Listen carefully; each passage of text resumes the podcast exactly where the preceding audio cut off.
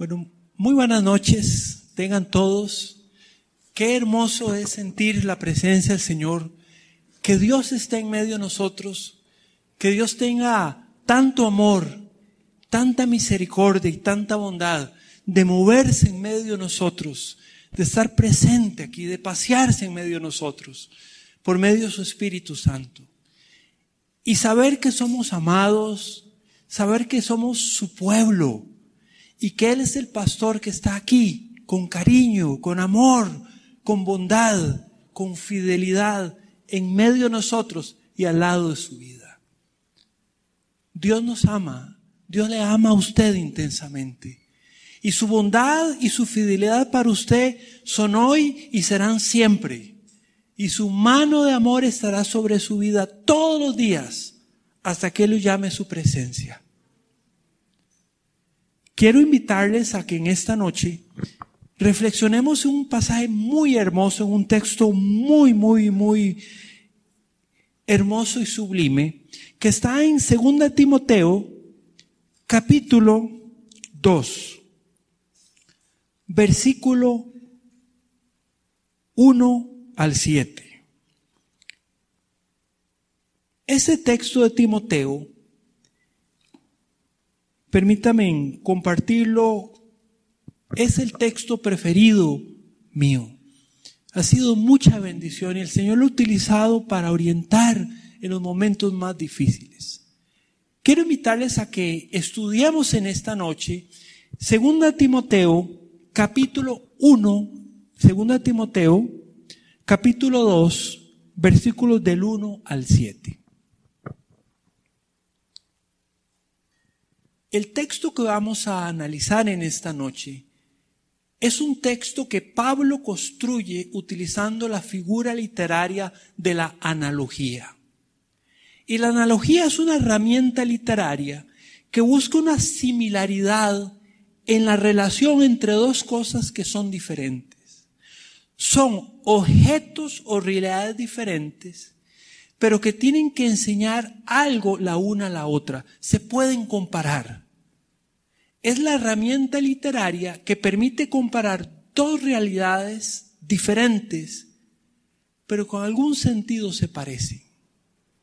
Entonces, esta figura literaria la utiliza Pablo en este texto para enseñarnos lecciones muy prácticas para la vida cristiana, para que construyamos nuestra vida cristiana de una forma firme, sólida, estable y con dirección. Leamos entonces el capítulo 2, versículos del 1 al 7. Y escribe así.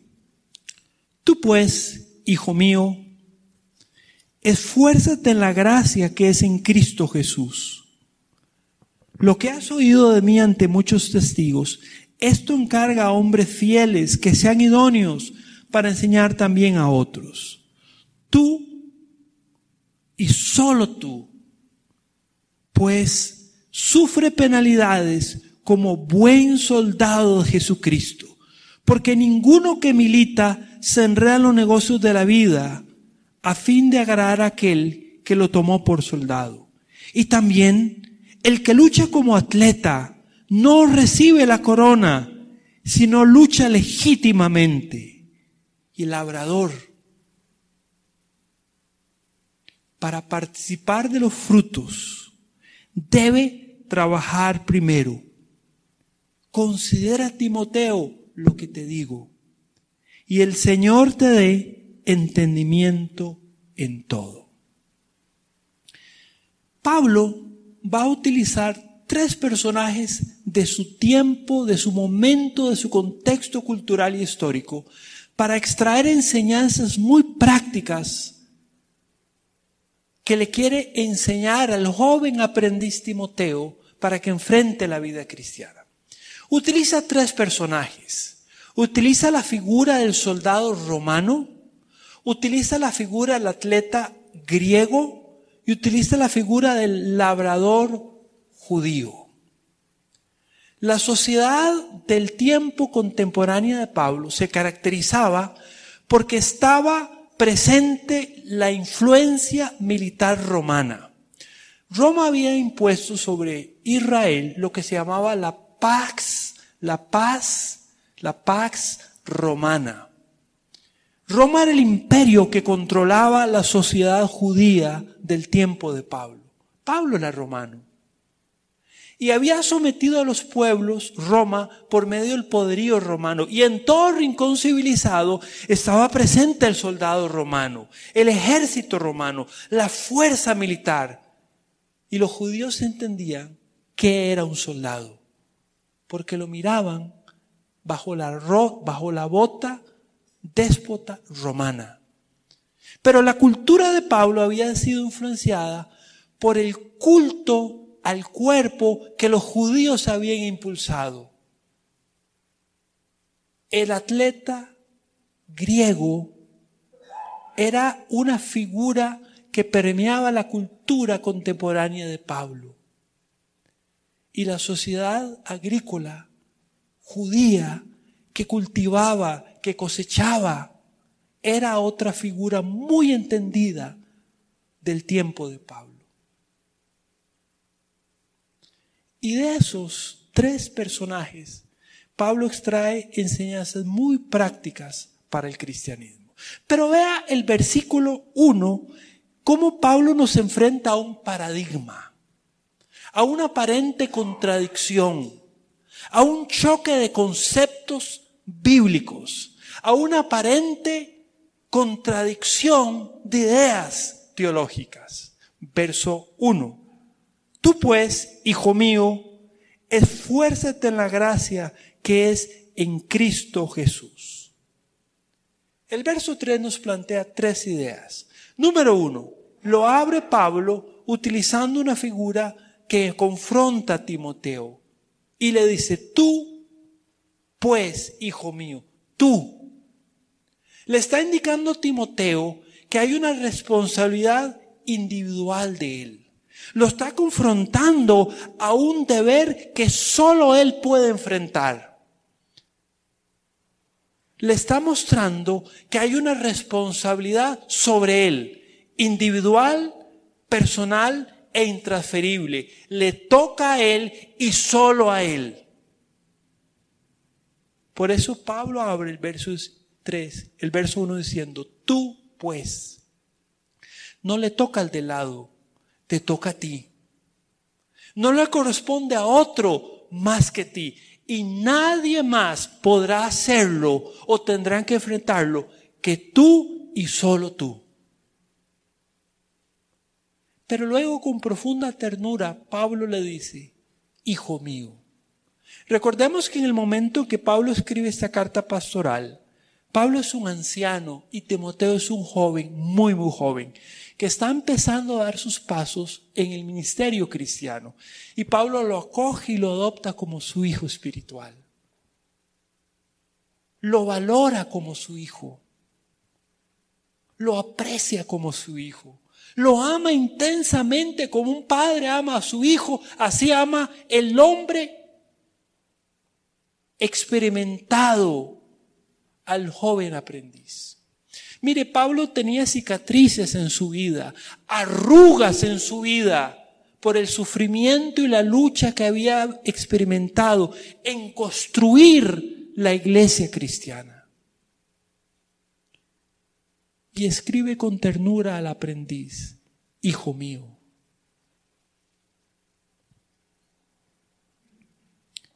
esfuérzate en la gracia que es en Cristo Jesús. Y surgen ahí tres elementos básicos. Esfuerzo, gracia y Cristo Jesús. Y ahí está el paradigma contradictorio. Esfuérzate en la gracia que es en Jesucristo. Esfuérzate en la gracia. La gracia nos habla del don inmerecido de Dios, que sin ser dignos y sin necesidad de que nosotros hiciéramos algo, porque no hay nada que pudiésemos hacer, Dios en su soberana decisión nos salva, nos adopta, nos redime como su pueblo. No hay nada que el ser humano puede hacer para merecer, para merecer la salvación en Jesucristo. No hay nada, no hay acto humano, no hay buen comportamiento, no hay conducta ética o moral, no hay liturgia, no hay nada que el ser humano pueda hacer para merecer el perdón y el amor de Dios. Es un don inmerecido, es la gracia de Dios. Y ese es el término teológico que Pablo utiliza aquí. Pero vea qué extraño. Pablo le dice a Timoteo, esfuérzate en aquello que no te costó nada. Esfuérzate en aquello que no te costó nada obtener, que Dios te regaló. Esfuérzate. Es que la idea intrínseca de la gracia salvífica que no se obtiene con nada que nosotros podamos hacer, que Dios nos la regala. Es que ya dentro la gracia de Dios, ya dentro el reino de Dios, ya en el pueblo de Dios, ya en la salvación de Cristo, que no nos costó nada, ya nos toca ponerlo todo. Es que ya en el reino de Dios hay que esforzarse. Hay que luchar, hay que ser fieles, hay que perseverar, hay que caminar, hay que luchar, hay que seguir, hay que poner de nuestra parte. Adentro el reino de Dios, que no nos costó más nada que la gracia de Dios y que por su misericordia entramos al reino de Dios. De este lado de la cruz, ya nos toca todo para dar. Y lo que Pablo está diciendo en el verso 3 es que ya dentro de la gracia sí nos corresponde poner de nuestra parte. Nos toca esforzarnos. Nos toca dar lo mejor de nosotros. Sudar la fe con fidelidad, con esfuerzo, con valentía, con fidelidad. Nos toca dar todo por aquel que dio todo por nosotros. La versión popular traduce el verso 3, el verso 1, de una forma muy interesante. Dice así, y tú, hijo mío, saca fuerzas de la bondad que Dios te ha mostrado por medio de Cristo. La traducción de la Reina Valera nos habla de esforzarnos en la gracia. Pero la idea de la versión popular es que en la gracia de Dios, en la bondad de Dios, podemos tomar fuerzas para esforzarnos. La idea es la misma, pero el énfasis es diferente. Esforzarnos en la gracia y en esa gracia podemos obtener la fuerza para luchar. La vida cristiana no es fácil. La vida cristiana no es sencilla. Una de las distorsiones del cristianismo contemporáneo, una de las distorsiones del movimiento neocarismático que ha permeado la iglesia en América Latina, es que la vida cristiana es una vida de abundancia, de riqueza, de prosperidad, que todo nos va a ir bien, que tenemos que ser prósperos, que tenemos que ser ricos. Y la iglesia cristiana en su desarrollo histórico ha perdido el rumbo. Entonces ahora hay Grammys cristianos. Y los cantantes son estrellas. Son celebridades que pasan a recibir un premio en la industria de la música que genera millones de millones de dólares. ¿Cómo hemos perdido el rumbo y el sentido de lo que es la iglesia y el cristianismo. En la iglesia no, no hay celebridades, solo hay una estrella y esa es Jesucristo. Y la, el movimiento neocarismático nos enseña que la vida cristiana es abundante y, no debe haber problemas y usted no puede, no tiene que sufrir y usted no puede estar enfermo y usted no puede estar mal. Todo es abundancia y beneficio y bienestar y riqueza y prosperidad y sal. Y eso es falso. Porque la vida cristiana que nos presenta el Evangelio es una vida difícil, es una vida de lucha, es una vida de esfuerzo, es una vida de sufrimiento, donde hay lágrimas. Claro, hay gozo, hay alegría, hay bendición, claro que sí. Pero la alegría se cosecha con las lágrimas del sufrimiento. El triunfo se cosecha con el esfuerzo del que es fiel y lucha por su amado. Y hay una cruz que llevar y hay un precio que pagar por Jesucristo. Y eso es lo que Pablo está diciendo en el verso 1 a Timoteo. Timoteo, ¿quieres ser un discípulo de Cristo? Tienes que luchar y esforzarte, porque no es fácil.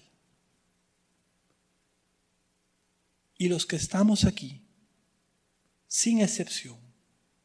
Muchas veces hemos llorado, hemos sufrido, nos hemos sentido golpeados, heridos, hemos caído, hemos sido maltratados por las dificultades de la vida, pero siempre en medio de la tragedia, la mano de Dios ha llegado y nos ha sacado. Y cuando más tristes hemos estado y en lo más profundo de la noche, en la oscuridad hemos estado, cuando hemos vivido la noche triste, la noche larga y oscura, en su momento el Señor ha llegado como un Padre amoroso y nos ha dicho, hijo, aquí estoy. Vengo a sanarte, vengo a limpiarte, vengo a restaurarte, vengo a sacarte de la cárcel, vengo a libertarte, vengo a darte mi amor, mi paz, mi sanidad, porque estoy contigo. Pero hemos tenido que pagar un precio. El momento histórico del cristianismo que vivimos es un momento de tolerancia y libertad. Pero esto no siempre ha sido así y no siempre será así. Las generaciones que nos precedieron de cristianos, muchos de ellos tuvieron que pagar el precio de la persecución, del ostracismo, de ser humillados, de ser encarcelados, de ser marginados por la fe que han profesado.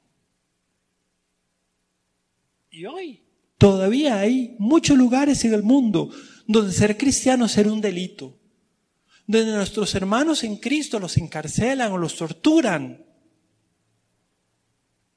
los asesinan. La China comunista, el Afganistán extremista, países africanos donde muchos cristianos han sido asesinados por su fe. Lo que ocurre es que en América Latina y en Costa Rica sí, hay mucha tolerancia, entonces, eh, pero no crean hermanos. La fe cristiana es una fe de valientes. Respiremos con libertad el tiempo que vivimos, pero preparémonos cuando venga la persecución, el sufrimiento. Entonces Pablo va a utilizar la primera figura, verso 3. Le invito a que me siga allí. Tú pues sufre penalidades como buen soldado Jesucristo, porque ninguno que milita se enreda en los negocios de la vida a fin de agarrar a aquel que lo tomó por soldado. El primer personaje que Pablo utiliza y del cual va a sacar tres enseñanzas para la vida cristiana es el soldado romano. Y Pablo en el verso 3 y 4 nos enseña tres verdades sobre el cristiano. Número uno, nos habla del concepto del sufrimiento. Número dos, del concepto de la dedicación. Y número tres, del concepto de la intencionalidad. Sufrimiento, dedicación e intencionalidad son las tres ideas claves con las cuales Pablo estructura el verso 3 al 4. Empieza diciendo, nuevamente, vean ustedes el paralelismo en la estructura literaria del verso 3 con el 1. Tú pues, vuelve a enfatizar Pablo que esto es la responsabilidad que solo Timoteo puede enfrentar. Es su deber enfrentarlo, es su responsabilidad, es personal, es intransferible. Él y solo él le debe, lo debe enfrentar. Y le dice, sufre como buen soldado de Jesucristo. Y sufre de muchas maneras. Sufre penalidades. Para ser conforme para vivir conforme a la demanda de Cristo, tenemos que sufrir. Y muchas veces y de muchas maneras. Porque el buen soldado sufre.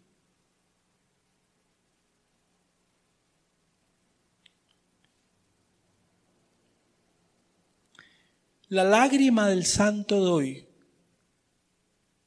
siembra la corona del premio del mañana. Y hemos de sufrir en nuestra vida cristiana. Mire cómo Pablo no está hablando teoría. Él ha probado con su vida lo que es sufrir. Por favor, abra 2 Corintios capítulo 11, versículos del 21 al 33. Segunda Corintios capítulo 11, versículos de 21 al 33. Escribe así Pablo.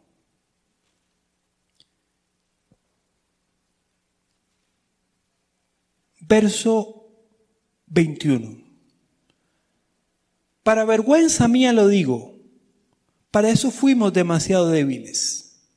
Pero lo que otro se ha atrevido, hablo con locura, también yo lo sea son hebreos, yo también. Son, son, israelitas, yo también. Son descendientes de Abraham, también yo. Son ministros de Cristo. Como si estuviese loco o abusando, hablo. Yo más, escribe Pablo. En trabajos más abundante, en azotes sin número.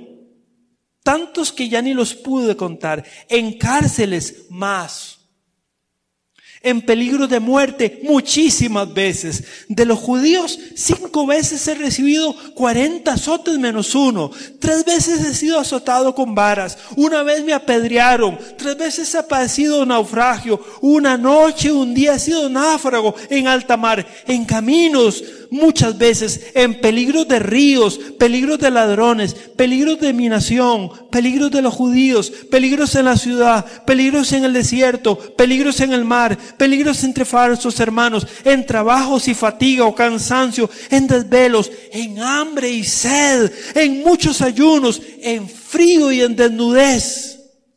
Y además de otras cosas, lo sobre mí se añade cada día preocuparme por todas las iglesias. ¿Quién enferma y yo no enfermo? ¿A quién se le tropezar y yo no me indigno? Pero si es necesario gloriarse, me lograré en lo que es mi debilidad. El Dios y Padre nuestro Señor Jesucristo, quien es bendito por los siglos, sabe que no miente.